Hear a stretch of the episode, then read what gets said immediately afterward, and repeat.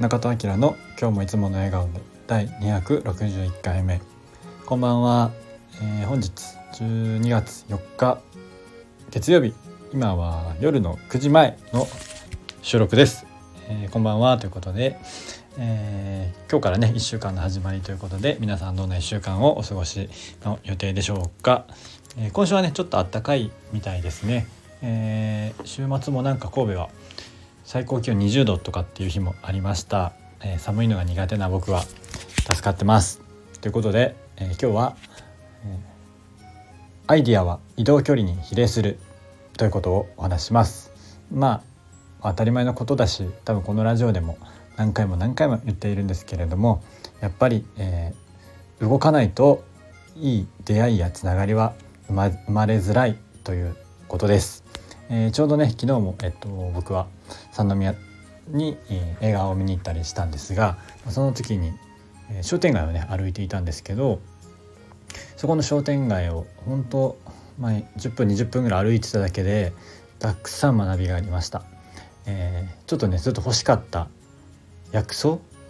薬、まあ、あの乾燥の、え葉っぱ？葉っぱってなんか怪しいですけどがなんかその売ってたりとかそれずっとちょっと気になってたやつとかあ売ってるとかとか思ったりとか、えっと、気になってた古着屋さんがあったりとか、えっと、あと行きたかった自然食品店がたまたまあったりとかで、えっと、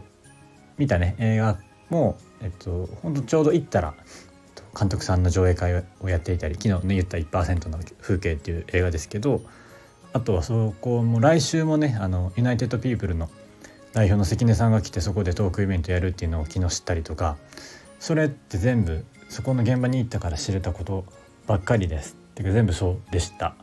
うん、でその後、えー、とまたちょっとね生き返って、えー、違う、えー、オーガニックのスーパー見に行ったりしてそこでも、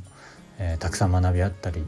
したんですけれども、まあ、もちろんそのオンラインとかウェブ上で分かることもたくさんあるんですけどやっぱりそこに行って感じること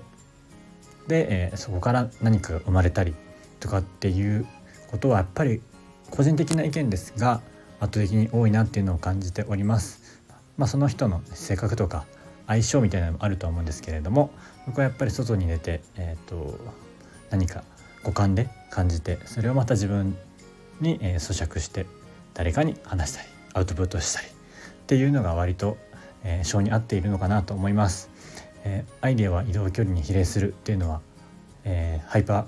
メディアクリエイター今名乗っているのかちょっと分かんないんですが高城剛さんがね、えー、よく言っている言葉ですが本当にまさしくそうだなと思っています、えー、人と会うこととか何かを見て感動することが僕の中でやっぱ一番の財産だし価値になることだと思っています、まあ、よく、えーまあ、今はね、えーと東京とか地方とかってほとんどね、え、差はない。どうでも仕事できるとかっていうことを考えるとそんなに差はないのかもしれないんですけど東京の魅力ってやっぱり圧倒的に人との距離が近い、えー、いろんな人、まあ、あのジャンルにもよると思うんですけどその、えー、業界で面白いことやっている人とかっていうのにやっぱ集まっていたりすると思うんですよ、まあ、例えなんですけど。ってなった時に会える、えー、速さ近さ距離がまたあの家賃の高さとかっていうところだと思うんですけど、まあ、それは本当まあ納得でやっぱりどんだけ、え人に会えるかとかどんだけ、えっと、感動体験できるかみたいなところは本当に大事だなと思っています。まあこれはねあの出会いとかっていう話だけじゃないと思うんですけど、まあ、旅行とかもねそうだと思うんですけど、まあ、やっぱりそれは楽しいですしね移動移動っていうか動くとまあ、その分ねエネルギーも使うので疲れたりはするんですけど、えっとまあ、オンとオフをねしっかりバランス保ってやっていくのが一番いいのかなと思います。はい、えー、そんな感じで、まあ、やっぱり、えー、動くのっていうのは大事だと感じました。